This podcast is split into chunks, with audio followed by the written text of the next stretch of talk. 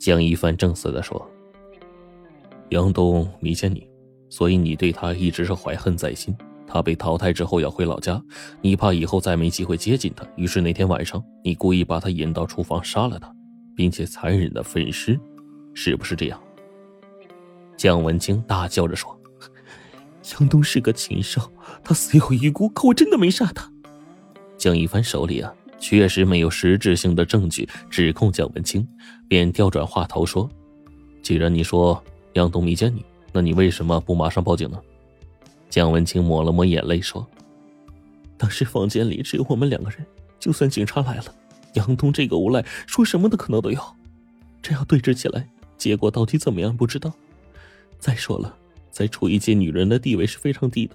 我一直想通过比赛证明自己，万一我报警后……”影响到节目的进行，那我之前的一切牺牲都白费了。在一旁做笔录的肖玲忍不住问：“蒋文清，说到底，这不过是一个电视台组织的真人秀而已，你这么做值得吗？”蒋文清长叹了一口气说：“ 尽管为了参加比赛，我辞掉工作，花光了积蓄，我已经一个多月没看到我孩子了，我太需要赢这个比赛了。”肖玲摇了摇头，暗中叹息了一声。江一帆朝他使了个眼色，两人离开了审讯室。为了证实蒋文清的口供属实，江一帆又一次调控了公寓酒店的监控录像。虽然杨东被害的那晚摄像头坏了，但是蒋文清被迷奸发生在凶案前两天，因此酒店的监控录像完整的拍下了蒋文清进出房间的所有镜头。他是在十点一刻进入杨东的房间，四十分钟之后，衣衫不整的蒋文清神色慌张的离开了。肖玲暂停了录像，说：“江队，看来蒋文清说的是真的。”蒋一帆点了点头：“嗯，目前来看呢，确实如此，但是呢，也不能证明他和杨东的死没有关系。我去翻看一下卷宗，你继续看录像，看看有没有其他线索。”说完，蒋一帆就掉头走。可还没走几步呢，他忽然听到肖玲在身后喊：“江队，快来看那个！”江一帆忙着返回去，却见屏幕上出现了何有顺的身影。只见他从房内打开门，朝着外头探头张望了一下，又缩回身关上了门。江一帆不解了：“这是什么时候拍的呀？”就在蒋文清要离开的一两分钟之后吧。可是蒋文清为什么说当时房里只有他和杨东两个人呢？难道是他被下药迷晕之后，事前故意避开的何有顺回到房里并侵犯了蒋文清？等完事之后，他去洗澡，接下来才是杨东侵犯的蒋文清。这个时候，蒋文清刚好醒来，迷晕糊糊的他并没有发现浴室还有一个人。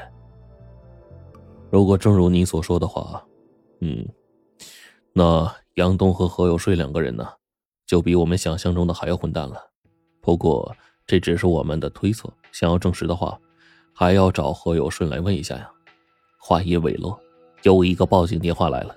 顶级厨神剧组又出人命了，而这次的死者正是江一帆想要审问的何有顺。江一帆是极为震惊，急忙带队赶往现场。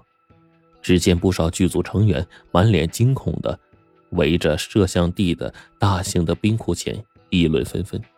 因为剧组在杨东被杀之后一直没开工，因此之前购买的一些食物都堆放在冰柜里。朱制片前一天接到领导取消节目的通知，安抚了剧组人员，就带着几个工作人员来到冰库，打算处理掉里面的食物。谁知道，一打开冰柜就看到何有顺头朝里脚朝外，倒闭在冰库里。江一帆小心翼翼地走进冰库。拍摄烹饪比赛所需要的食材巨大，库房里除了通道外，几乎被各种肉类、鱼类给塞满了。何有顺脸朝下倒在过道上，头上有一个拳头大小的钝器击打的伤口。就在他的脸的旁边，有一只冻得硬邦邦的羊腿。正在检测的法医说：“就是这个羊腿造成死者头上的伤口。”江一帆说：“你是说何有顺被这个羊腿击中头部死亡的？”嗯，很可能是这样的。你看啊，死者头发上沾有几个细小的纸线，就是这个羊腿标签上的碎屑。江一帆凑过去一看，果然如此。他又问：“死亡时间大概什么时候啊？”法医说，尸体在冰库里存了一段时间，因此很难鉴定，需要再做详细的解剖才能得知。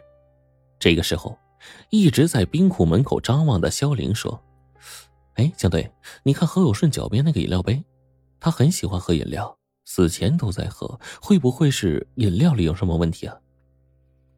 江一帆拿着那杯饮料看了看，里面还有一些喝剩下的饮料，便让鉴定科的工作人员带回去检测。他走出冰库，在围观的人群中找到朱志偏，就问：“我看冰库的门口挂了锁，何有顺为什么能进入冰库呢？他有钥匙吗？”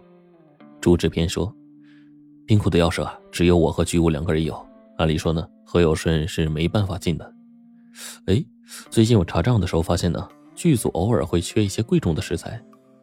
此前呢，我一直以为是正常损耗，但现在呢，我怀疑有人在偷偷的转移倒卖。”江一帆说：“我派人去找巨物文化，就知道你的怀疑是否合理了。答案很快就有了。巨物啊，本想开公家的油水，而何有顺一直在动库房那堆积如山的食品的歪脑筋。两个人一拍即合，巨物偷偷的配了钥匙，在账目上掩人耳目，而何有顺呢，负责运货卖货，两人五分成。没想到。”现在出了人命案，巨物早就吓得七魂不见六魄了。一经盘问，他就把什么都说了。这就是何有顺为什么会出现在冰库，但杀他的人又会是谁呢？法医经过检测之后，确认了死亡时间是在前一晚的八点到十点之间。那个时候，剧组的工作人员以及参赛选手都在因为节目取消而吃散伙饭。何有顺正是瞅准这个时机，偷溜到冰库搞小动作。何有顺虽然这几年没有贩毒，但是江山易改，本性难移，小偷小摸的事情没少干，得罪的人一定不在少数。难道由此招致杀身之祸吗？肖玲说出自己的想法：江队，虽然案发时剧组的工作人员都在聚餐，但我也问过一些人。他们说，当晚大家都喝了不少酒，上厕所、接电话什么的。席间呢，不停的有人进进出出，其实很难确定没人离开过。再加上吃饭的地方离冰库也就几分钟的路程，真要杀完人再回到席上不被发现，也不是不可能的事情。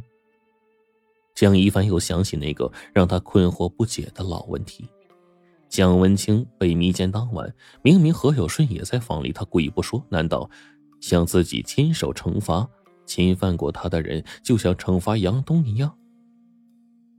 蒋文清看到自己被迷奸那晚的监控录像上出现了何有顺，他的眼睛睁得大大的，肩膀微微颤抖，嘴唇几乎要咬出血来。他颤声说：“难道那晚我被这两个畜生？”说到这儿，饱受屈辱的蒋文清再也说不出话了。江一帆看到这里，起身退了出去。他知道自己不用再审问下去了。凭借他这些年的识人经验，蒋文清的震惊和愤怒绝对不是表演出来的。既然他是无辜的，那么凶手又会是谁呢？难道他真的要从何有顺这几年结交过的每一个人去展开调查吗？他皱着眉头来到了解剖室，法医正好给何有顺做完死因鉴定。原来。何有顺并不是被冻羊腿给砸死的，是因为过敏引起的器官肿胀窒息而死。羊腿可能是在他临死前挣扎的时候不小心碰落撞到的。江一帆问：“是什么引起的过敏？”法医说是花生。何有顺知道自己对花生过敏，饮食上肯定非常注意，一定是有谁偷偷在他食物中做了手脚。拍摄之前。剧组对每一个选手做过详细的身体检查，因此他们都知道何有顺对花生过敏。那凶手到底在什么食物上动了手脚呢？江一帆问法医：“在何有顺的胃里有哪些食物？”法医说：“何有顺在散伙饭开始前就溜去冰库了，因此他的胃几乎是空的，除了一些清柠水。”江一帆一下子就想起在案发现场的那个饮料杯来，赶紧来到鉴定科问鉴定结果。可是让他失望的是，饮料杯里确实装了何有顺最爱喝的清柠水，可是饮料既没有被下毒，也没有被掺入任何花生之类的异物。那饮料杯有没有问题啊？饮料杯啊，还有盖子啊，我们都检查过了，没有问题的。真的没有任何可疑之处。鉴定科的同事啊，满脸不高兴，指着证物袋里的饮料杯说：“你要是对我们检测结果不满意，可以拿到省局做二次检测。”说完就干别的事去了。此时的江一帆也顾不得得罪同事，戴上手套，拿着那个饮料杯，说：“带回办公室再研究一下。”这是一个很普通的四百毫升装的一次性的塑料杯，很多的冷饮店都用这种杯子。吸管是奶茶店常见的褐色的塑料管，正好可以插进杯盖中的小孔。何有顺买了一沓杯子和吸管放在房间里，他喝的清柠水呢，都是他自己调制的，调制好就装进饮料杯，插上吸管就可以随时喝。